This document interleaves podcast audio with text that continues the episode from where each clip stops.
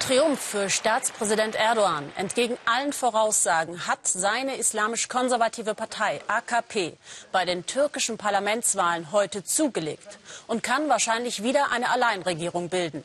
Statt Machtverlust, wie prognostiziert, ist Erdogans Rechnung wohl aufgegangen. Einen guten Abend, liebe Zuschauer.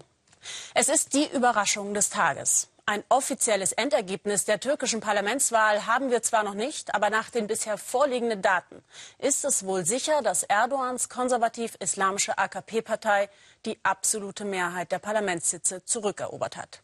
Was das für die Türkei bedeutet, darüber sprechen wir gleich in der Sendung mit unserem Kollegen in Ankara.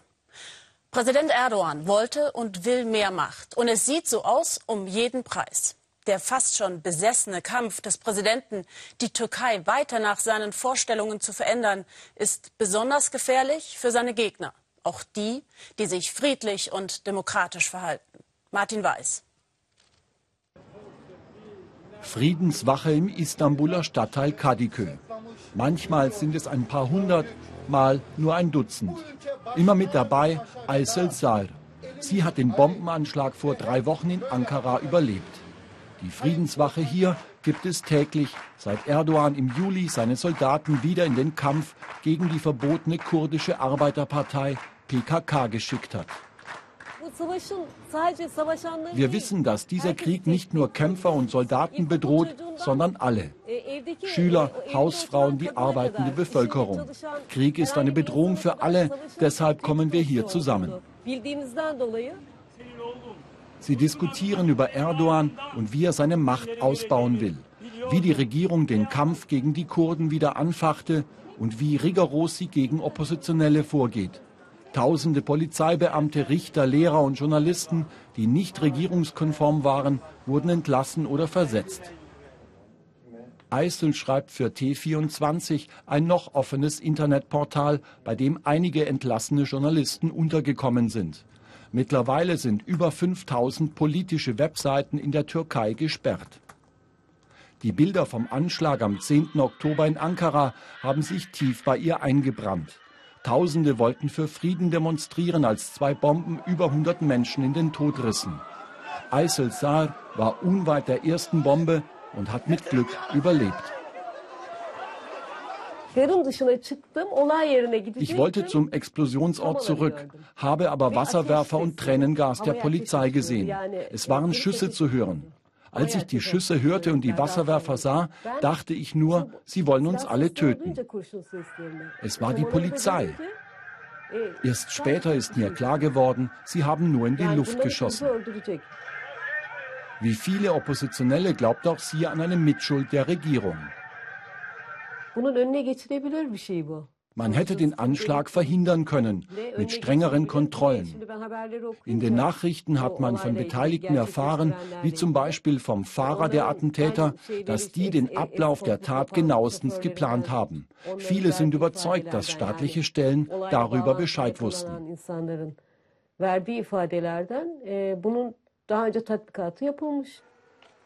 Dass der Staat die Gewalt schürt, damit sich Erdogan als starker Mann präsentieren kann, glaubt auch Leila Imred aus Cizre. Die Stadt ist Kurdenhochburg. Als Erdogan im Sommer den Kampf gegen die Kurden wieder aufnehmen ließ, lieferten sich türkisches Militär und PKK hier richtige Häuserkämpfe. Neun Tage Ausgangssperre für die Bevölkerung. Man sieht auch an den Häusern und äh an den Wänden, dass überall auch reingeschossen wird. Also nicht nur auf die Straßen, sondern dass die Häuser auch am Ziel waren irgendwie. Da waren auch, also hier leben Familien, Kinder, Frauen. Äh, und nach den neun Tagen habe ich dann auch gesehen, dass die Barrikaden hier gemacht worden sind. Die 27-jährige Kurdin ist zwar hier geboren, aber in Bremen aufgewachsen. 2014 kam sie zurück und wurde zur Bürgermeisterin gewählt. Sie war voller Hoffnung auf Frieden, Aufschwung und Wohlstand für die ärmliche Region, hatte doch Erdogan den Kurden die Hand gereicht. Und mit einem Mal war der Friedensprozess zu Ende. Am 8. September wurde ich von Amt entzogen. Und zwar äh, habe ich wirklich auch vom Fernsehen mitbekommen, von Sendungen. Äh, ich habe das noch nicht mal schreiben mitbekommen. Es war sowieso Ausgangssperre. Wir hatten sowieso weder äh, keinen Strom, kein Telefonnetz, wir konnten keine Verbindung sitzen nach draußen. Insgesamt 23 kurdische Bürgermeister wurden in dieser Zeit ihrer Ämter enthoben, zum Teil festgenommen. Auch Leila Imret hat Angst, deshalb drückt sie sich in Interviews sehr vorsichtig aus. Vor das Rathaus möchte sie auch nicht gehen. Stattdessen zeigt sie uns ihre Stadt, die aussieht, als könnten die Kämpfe jeden Moment wieder losgehen.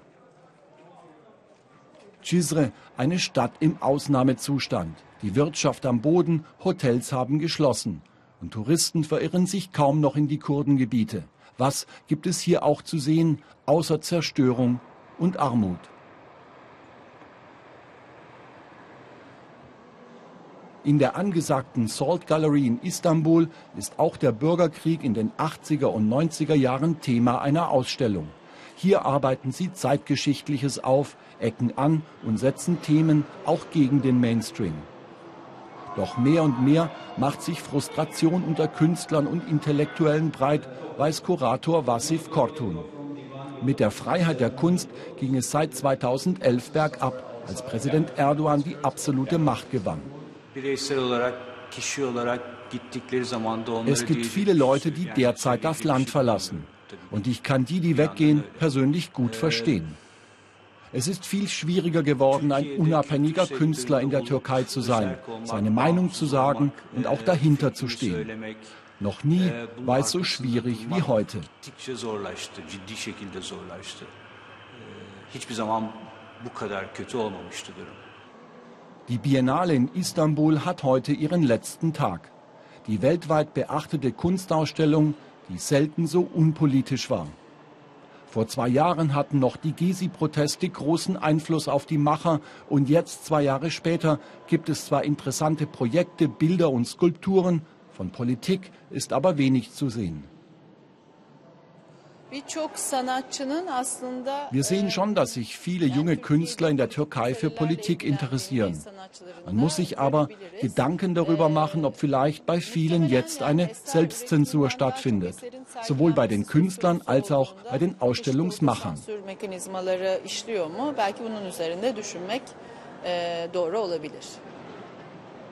Die Frustration über den Kurs der Regierung ist groß. Erdogan mischt sich in alles ein. Sein Streben nach der absoluten Macht hat die Gesellschaft tief gespalten. Es gibt nur ein Für oder ein Gegen Erdogan. Keine gute Prognose für die Zukunft. Und zugeschaltet aus Ankara ist jetzt mein Kollege Michael Schramm. Michael, die aktuellen Zahlen sagen eine absolute Mehrheit für Erdogan aus. Ist das jetzt in der Türkei eine Überraschung? Das kann man eindeutig bejahen. Die Wahlforschung hatte vorher durchgängig gesagt, es gibt keine absolute Mehrheit für die AKP. Und nun scheint diese doch relativ gesichert zu sein. Also eine echte Überraschung. Was bedeutet dieser Wahlausgang für die Zukunft der Türkei und vor allem für die Opposition, die Intellektuellen und die Gegner Erdogans, die schon vor dieser Wahl unter seiner Politik gelitten haben? Es ist davon auszugehen, dass dieses Wahlergebnis eine Bestärkung des Kurses von Erdogan ist, speziell vom Präsidenten Erdogan. Es wird also ein Weiter so geben und für die Opposition im Lande, die es sowieso nicht leicht hat, wird es sicherlich eher schwerer werden. Man muss auch abwarten, wie es mit der Kurdenproblematik weitergeht. Der Kampf gegen die PKK, der jetzt seit drei Monaten läuft, der wird wahrscheinlich so schnell nicht aufhören. Erdogan hat auch angekündigt, diesen fortsetzen zu wollen. Also es sieht nach unruhigen Zeiten aus, trotz oder wegen dieses Wahlergebnisses. Es gab heute eine riesige Wahlbeteiligung. Bedeutet das Ergebnis, dass es nur Erdogan gelungen ist, seine Anhänger zu mobilisieren? Also hohe Wahlbeteiligungen sind in der Türkei Tradition, haben Tradition. Man hatte bei der letzten Wahl auch 88 Prozent. In den 90er Jahren gab es deutlich über 90 Prozent. Aber ganz sicher, Erdogan hat es geschafft, oder natürlich der Ministerpräsident Davutoglu, seine Klientel an die Wahlurnen zu bringen. Im Wahlkampf Erdogans machte er Stimmung gegen Kurden und Flüchtlinge. Wird diese Politik jetzt weitergeführt werden? Also er hat gegen Kurden Politik gemacht, gegen Flüchtlinge sicherlich weniger, aber ganz klar, es ist ein großes Mandat, das die Regierung, AKP-Regierung heute bekommen hat und man muss davon ausgehen, dass diese Politik strikt weitergeführt wird. Für die Wirtschaft mag das ganz gut sein, die Wirtschaft liebt klare Verhältnisse, aber für die Opposition im Lande sind das keine guten Aussichten. Vielen Dank nach Ankara. Zu einem ganz anderen Thema. In Madagaskar ist der Tod eines Familienangehörigen noch lange kein Grund, mit ihm die sozialen Beziehungen abzubrechen. Im Gegenteil. Oft werden die Toten auf dieser Insel noch wichtiger, als sie zu Lebzeiten je waren. Denn jetzt sind sie Vermittler zwischen den noch Lebenden und Gott. Hier in Deutschland wird traditionell im November der Toten gedacht, im Stillen, oft allein. Ganz anders in Madagaskar. Dort wird das Totengedenken regelrecht zelebriert. Aber nicht in Abwesenheit der Ahnen. Die sollen nämlich schön mitfeiern. Sabine Boland war auf einer rauschenden Totenfeier in Madagaskar dabei. Auftakt zum großen Fest. Die Nachfahren von Rakoto Jean-Baptiste feiern mit der ganzen Familie. Dafür müssen ein paar Familienmitglieder aber erstmal ausgebuddelt werden. Für uns eher, sagen wir, ungewöhnlich, in Madagaskar aber ganz normal. Die Ahnen werden alle paar Jahre aus den Gräbern geholt, um sie zu ehren. Die Umwendung der Toten, die sogenannte Famadiana, ist bei den Merina im Hochland Madagaskars das wichtigste Fest überhaupt, ein Freudenfest. Nach kurzer Zeit ist die Grabkammer freigeschaufelt. Jean Bruno ist ein Enkel von Rakoto Jean-Baptiste. Die Toten lotst er gemeinsam mit den anderen Männern auf die Erde. Aber alle sind verwirrt. Wer ist hier wer? Tanten, Onkel, Eltern und Kinder sollen schließlich nicht verwechselt werden. Gar nicht so einfach. Aber schließlich werden die Ahnen in Bastmatten gewickelt ans Tageslicht geholt für europäische Gemüter morbide. In Madagaskar haben sie da keine Berührungsängste. Die Frauen warten schon, bei ihnen ruhen die Ahnen auf dem Schoß. In der ganzen Partystimmung auch ein trauriger Moment. Um Verwechslungen auszuschließen, werden die Matten jetzt beschriftet. Rat holt sich die Familie beim Umbiassi, einer Art Astrologe. Beeilt euch, mahnt Monsieur Clément. Wir müssen vor Sonnenuntergang hier weg sein. Der Schamane ist der Mittler zwischen den Toten und den Lebenden. Zusammen mit den Ahnen geht es jetzt ins Dorf, zu dem Haus, das Großvater Jean-Baptiste einst gebaut hat. Vor 14 Jahren haben seine Nachfahren die letzte Totenumwendfeier abgehalten. Höchste Zeit, sich wieder einmal mit den Ahnen zu verbinden. Hier im Hochland ist diese Art der Religion mindestens so wichtig wie das Christentum. Für die Toten ist an Großvaters Haus für die nächsten Tage eine Art Zuschauertribüne vorbereitet. Der Schamane Monsieur Clément hat noch etwas anderes zu erledigen. Er muss kontrollieren, ob die neue Grabstätte, die die Familie hat bauen lassen, auch rechtzeitig fertig wird, bevor die Ahnen andern Tags hier einziehen werden. Noch wird gepinselt und gemauert. Die Zeit drängt. Die ersten sind schon betrunken, erzählt der Astrologe empört. Weil es immer wieder vorkommt, dass Gebeine aus Gräbern gestohlen werden, wird die Ruhestätte mit einem geheimen Schloss gesichert. Enkel Jean Bruno ist mit seinen Gedanken woanders. Vor wenigen Wochen ist seine Frau gestorben. Nach Feiern ist ihm eigentlich kaum zumute. Eine Famadiana ist immer auch ein gutes Geschäft. Vor Großvater Jean-Baptistes Haus haben sich zahlreiche Händler versammelt. Am meisten gefragt Rum. Und dann tanzen sie zu madagassischen Mega-Hits. Und die Toten liegen da und staunen vermutlich. Am nächsten Morgen sind auch die Gäste mehr tot als lebendig und die Nachfahren von Rakoto Jean-Baptiste im Stress. Es gilt heute etwa 1000 Menschen zu bekochen. Eine Famadiana ist eine teure Angelegenheit, für die sich so manche Familie verschuldet. Trotzdem ist das Totenfest auch für junge Leute wie Jean Bruno ein Muss. Ich glaube fest daran, dass wir die Ahnen auf diese Weise ehren müssen. Ohne sie wären wir schließlich nicht hier. Viele Christen heißen dieses Ritual nicht gut, aber das ist unsere madagassische Tradition. Ich gebe mein Geld lieber hierfür aus als für irgendetwas sonst. Umgerechnet fast 5000 Euro lässt sich die Familie das Fest kosten und hat dafür jahrelang gespart. Die Spenden der Gäste decken nur einen Bruchteil der Kosten ab. Aber an Schulden denkt heute niemand. Es wird gefeiert bis, naja, bis zum Umfallen. Gegessen wird in Schichten. Seit dem frühen Morgen stehen hunderte Schlange. Es gibt Reis mit fettem Rind und Schweinefleisch, wie es üblich ist bei einer Famadiana. Wir kommen kaum hinterher. Wir haben nicht genug Teller und viel zu viele Leute eingeladen. Jean Bruno macht gute Miene zum traurigen Spiel. Mit seinen Gedanken ist er aber bei seiner verstorbenen Frau. Ich vermisse sie sehr. Aber was soll ich machen? So ist das Leben halt. Männer müssen stark sein. Ich darf nachher am Grab nicht weinen, hat der Schamane gesagt. Dies ist ein fröhliches Fest. Noch immer werden Teller gebraucht, aber Jean Bruno macht sich schon mal fertig. Für den Höhepunkt der Famadiana. Nach einem geglückten Kaiserschnitt ist seine Frau ganz plötzlich verstorben. Wie es nun weitergehen soll, weiß Jean Bruno nicht.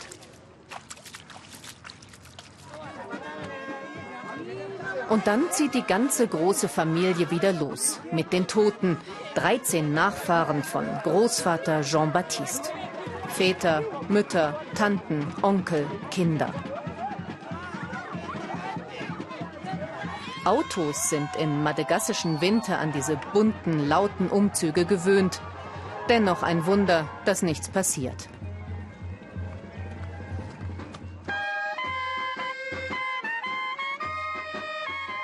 Die unermüdlichen Musiker spielen die Nationalhymne und die neue Grabstätte wird getauft.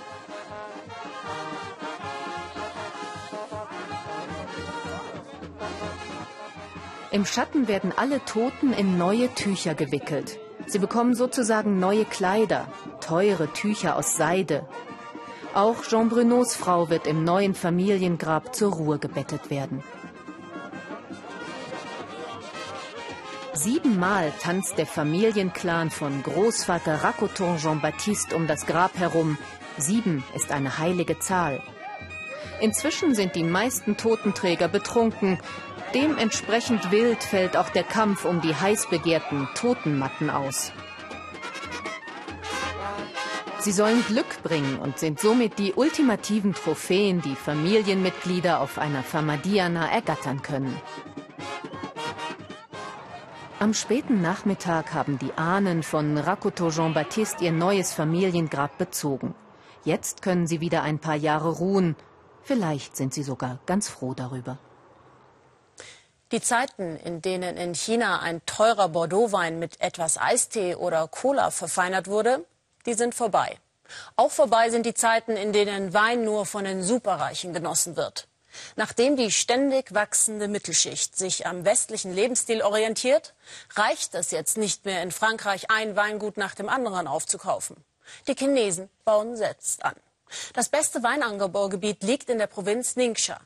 Während bei den ersten Versuchen, dort Wein zu produzieren, noch ein ungenießbares Gesöff herauskam, bekommen einige chinesische Tropfen inzwischen sogar internationale Auszeichnungen. Mario Schmidt war für uns auf einer Weinprobe im Norden Chinas. Ein prächtiges Chateau, das süße Leben, roter Wein. Alles wie in Frankreich, aber wir sind im Norden Chinas, in der Provinz Ningxia. Doch die Liebe zum Wein ist hier genauso groß, zumindest bei Winzerin Wang Feng. Sie probiert ihre Trauben und schwärmt.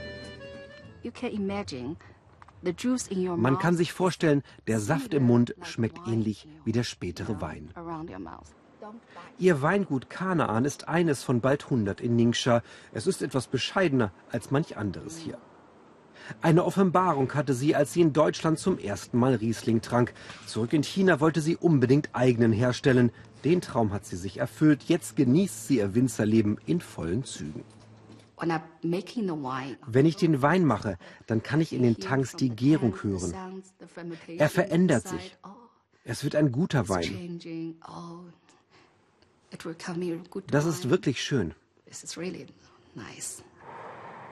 Umgeben vom Henan-Gebirge, dahinter liegt die Wüste. 3000 Sonnenstunden im Jahr, warme Tage, kühle Nächte, rundum beste Voraussetzungen für den Weinanbau. Ningxia ist eine eher kleine Provinz, aber mit großen Plänen. Hier möchten sie die besten Weine Chinas herstellen und sich international einen Namen machen. Ein österreichischer Winzer in 15. Generation ist hier Partner und Namensgeber für das Weingut Chateau Chengyu Moser. Die Provinzregierung rollt ausländischen Produzenten und Experten den roten Teppich aus. Und sie geben auch ganz klar vor, Qualitätsreben, Qualitätsweinbau, Premiumweine äh, und, und machen dann natürlich auch die Rahmenbedingungen von der, von der PR und von der Förderung äh, der, ganzen, der ganzen Szene hier sehr, sehr viel. Und die, meiner Meinung nach machen das extrem gut. Zwar trinkt ein Chinese im Schnitt nur etwa eineinhalb Liter Wein im Jahr, Deutsche über 20, aber da es so viele Chinesen gibt, ist das Land beim Konsum schon jetzt ein traubenroter Riese. Auch der Weißwein wird populärer. Und es ist noch viel Luft nach oben. Für Produzenten weltweit eine berauschende Perspektive. China setzt an zum großen Schluck. Deshalb werden auch im Land selbst die Anbauflächen und Anlagen immer größer. Und das Weinwissen der Bevölkerung wächst mit. Wo schmeckt die Zunge was? Im Chateau Changyu Mosa Weinnachhilfe im eigenen Museum. Welcher passt zu welchem Essen? Wein, besonders die teuren Flaschen, stand lange Zeit vor allem bei Parteikadern auf dem Tisch, bis die jüngste Antikorruptionskampagne der Regierung einen Korken auf die Gelage setzte. Zwar wurde die Firma Changyu schon vor über 100 Jahren gegründet, aber im Land der Tee- und Schnapstrinker fristete Wein im Volk dennoch immer ein Schattendasein. Dorian Tang arbeitete in den USA als Sommelier. Nun bringt sie ihren Landsleuten die Weinkultur näher. Die Zeiten, da Cola gerne mal in den Wein gemischt wurde, scheinen vorbei. Vor 20 Jahren war es noch üblich, dass man Wein nur verschenkte an Freunde oder Geschäftspartner. Oder man kaufte welchen und stellte sich die Flasche in den Schrank, weil man Wein für luxuriös hielt. Wer jetzt Wein kauft, trinkt ihn in der Regel gerne selbst. Weinkurse sind begehrt, nicht nur bei Angestellten in der Gastronomie. Hier sitzen Ärzte, Lehrer, vor allem die immer größer werdende Mittelschicht ist auf den Geschmack gekommen. Viele haben Wein auf Auslandsreisen für sich entdeckt oder sehen in ihm einen Ausgleich für den stressigen Alltag in den Metropolen. Es steht für ein langsameres Leben. Man setzt sich hin, trinkt den Wein, beobachtet die Farbe, konzentriert sich auf die Qualität und die Weinkultur. Es ist ein Lebensstil. Den genießt auch Wang Feng. Sie freut sich auf die Weinlese, doch danach wird es hier eisig kalt. Every wintertime we have to bury all the wine. Im Winter müssen wir die Reben daher im Boden vergraben. Das ist viel Arbeit und schadet dem Wein manchmal. Ich denke, wenn wir einige ernste Probleme lösen, dann werden wir vielleicht nicht das zweite Bordeaux, aber doch eine sehr gute Weinregion in der Welt. Die aufwendige Produktion macht guten chinesischen Wein nicht gerade billig. Doch das schreckt Experten nicht ab. Fast täglich kommen Weintouristen bei ihr vorbei. Wang Feng und andere Weingüter der Region haben schon mehrere internationale Preise gewonnen. Sogar die vornehme Hong Kong Wine Society zollt den Winzern hier Respekt. Die Rotweine sind wirklich beeindruckend. Das sind gut gemachte Weine. Aber ich kann noch nicht einen spezifischen Boden erkennen, wie man ihn in französischen Weinen findet oder in deutschen, an der Mosel etwa. Abends genießt Wang Feng ihren roten und ihren weißen mit ihrem Vater, selbst ein Winzer und Weinpionier in Ningxia. Die ersten chinesischen Weingüter haben schon den Sprung nach Europa gewagt, aber Wang Fang möchte lieber weiter China erobern, denn der Markt, meint sie, sei schließlich groß genug. Wissen Sie, was Slaggen bedeutet? Klingt nach einem neuen Tanz. Ist es aber nicht, sondern eine umweltfreundliche Methode der Amerikaner, schneller durch den Stau zu kommen. Ingo Zamperoni zeigt uns, wie das funktioniert.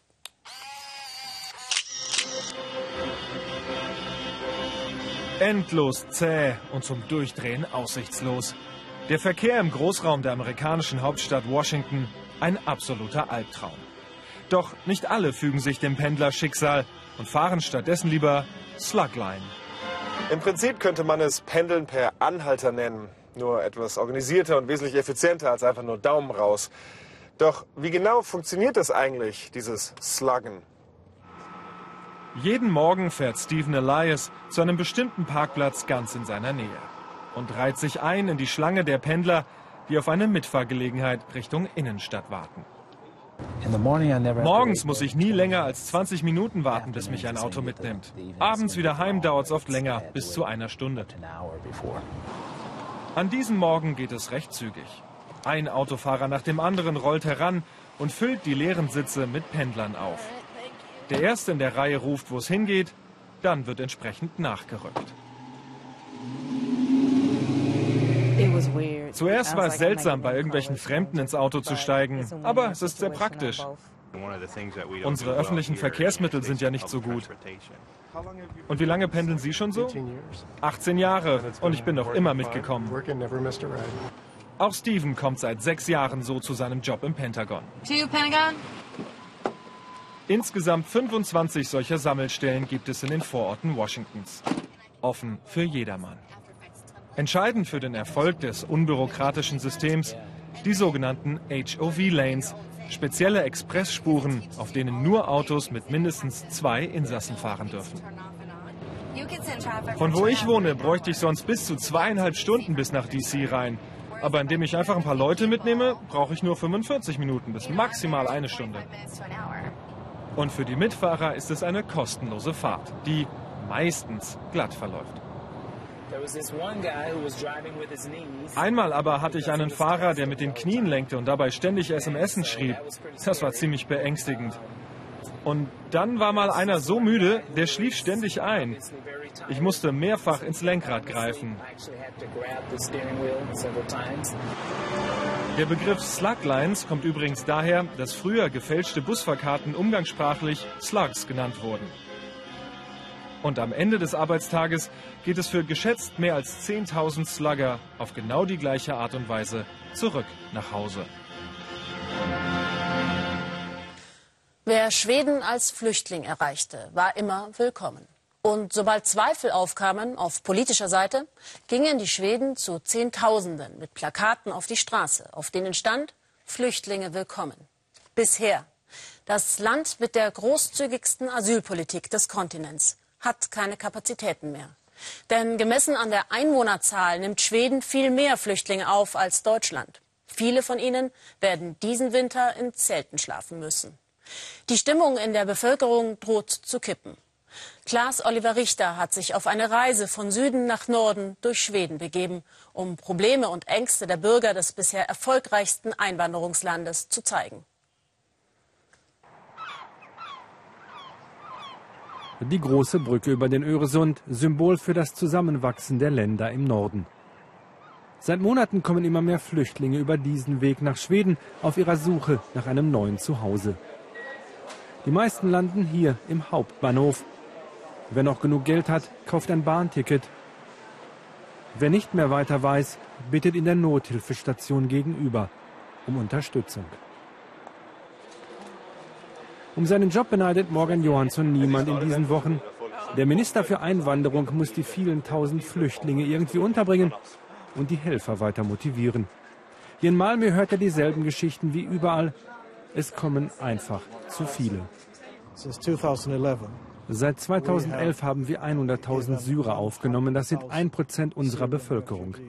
Wenn ganz Europa so handeln würde, könnten wir fünf Millionen syrische Flüchtlinge in Europa aufnehmen. Europa aber ist weit entfernt von einer Einigung in der Flüchtlingspolitik. 10.000 Asylsuchende kommen derzeit nach Schweden pro Woche. Die eigentlich so routinierten Behörden wissen nicht mehr, wie sie die Neuankömmlinge unterbringen sollen. Uh, wir haben unsere Grenzen erreicht, das, was wir leisten können. Und wenn es wirklich so sein sollte, dass noch sehr viel mehr Menschen kommen, dann wird es noch schwieriger für uns. Auf unserer Reise machen wir uns von Malmö auf den Weg nach Vänersborg in Mittelschweden. Neben einer psychiatrischen Klinik und einem offenen Strafvollzug liegt hier Schwedens größtes Flüchtlingsheim mit Platz für mehr als 1400 Menschen, die hier bis zu anderthalb Jahren auf ihren Asylbescheid warten müssen.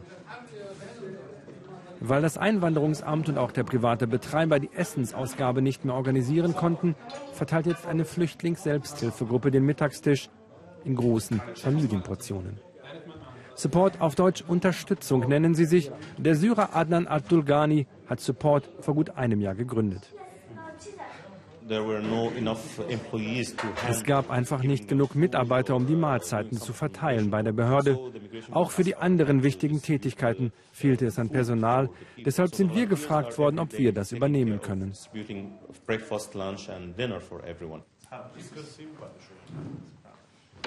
Die Selbsthilfegruppe organisiert eine Menge Aktivitäten für die Flüchtlinge in Wernersborg.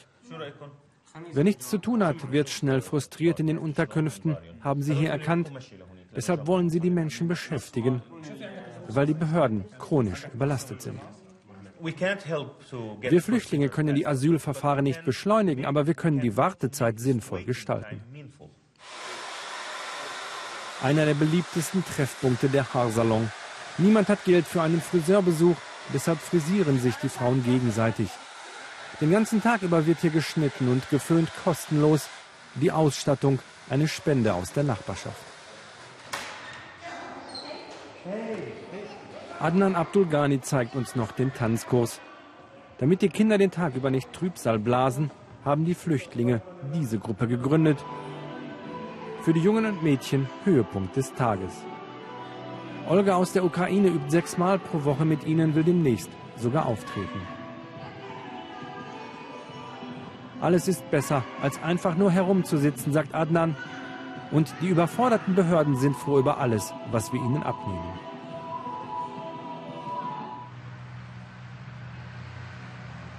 Nicht überall in Schweden sind Asylsuchende noch willkommen. Die Stimmung wird aggressiver, wie in Deutschland. Diese Schule bei Stockholm sollte demnächst eigentlich als Unterkunft genutzt werden. Unbekannte haben hier Feuer gelegt. Der Sicherheitsdienst entdeckte den Brand, deshalb ist der Schaden gering. Fast ein Dutzend Gebäude sind in den vergangenen Wochen angezündet worden. Deshalb halten die Behörden ihre Pläne inzwischen geheim. Es hat sich viel verändert. Bisher gab es ja keine Aggressionen gegenüber Asylsuchenden. In den 90ern haben wir das zum letzten Mal erlebt, seitdem war es immer friedlich.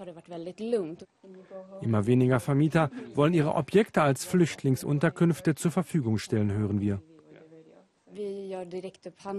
Uns fehlen inzwischen Angebote von Immobilienbesitzern, von denen wir die Unterkünfte mieten könnten. Deshalb gehen wir jetzt direkt auf Städte und Gemeinden zu, bitten sie um Schulen und Sporthallen.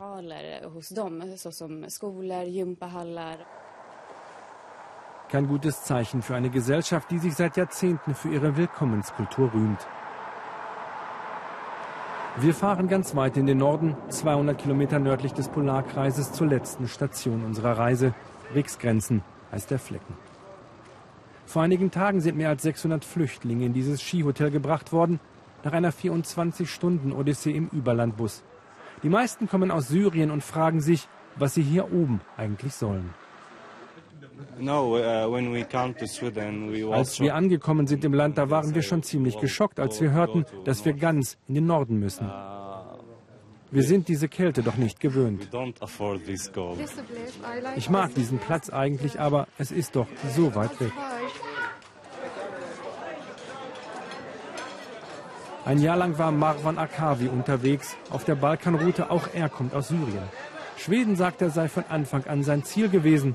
Dass er aber an einem Ort wie diesem landen würde, hat er sich nicht vorstellen können. Ich hätte nicht gedacht, dass ich einmal so nah an den Nordpol komme. Ich hatte sogar etwas Angst, weil ich fürchtete, sie bringen uns hierhin und kümmern sich dann nicht mehr um uns. 36 Stunden vor Ankunft der ersten Flüchtlinge erfuhr das Hotelpersonal von den ungewöhnlichen Gästen. Eigentlich öffnen sie hier nämlich erst zur Skisaison im Februar. Die Anfrage der Regierung kam kurzfristig. Jetzt müssen sie 600 Menschen versorgen.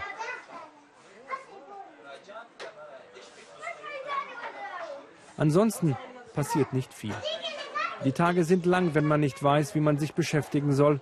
Und die Einwanderungsbehörde lässt sich nur zweimal in der Woche sehen. Marwan Akavi will studieren, Ingenieur werden. Dass es viel Zeit braucht, um in Schweden anzukommen, hat er inzwischen begriffen. Sehr viel mehr Zeit, als er eigentlich gedacht hatte. Es wird zehn Jahre dauern, vielleicht etwas weniger. Wir müssen uns ja erst in die Gesellschaft einfinden, Schwedisch lernen, ganz neu anfangen, irgendwann eine eigene Wohnung suchen. Uh, Seine Zukunft wird der 22-Jährige hier allerdings nicht beginnen können, denn spätestens in vier Monaten müssen alle Flüchtlinge das Skihotel am Polarkreis wieder verlassen. Dann kommen die zahlenden Gäste, dann gibt es keinen Platz mehr für die Asylsuchenden, auch nicht an diesem Ende der Welt. Auch das in Sachen Integration bislang so erfolgreiche Schweden hat also kein Rezept für den Umgang mit dem derzeitigen Flüchtlingsandrang. Rat und Hilflosigkeit überall in der Politik. Was im Koalitionsstreit zur Asylpolitik heute in Berlin rausgekommen ist, dazu gleich mehr in der Tagesschau. Und natürlich die neuesten Informationen zum überraschenden Wahlergebnis in der Türkei. Wir freuen uns über Ihre Meinung zu unseren Beiträgen und wünschen Ihnen jetzt noch einen spannenden Abend hier bei uns im Ersten. Auf Wiedersehen.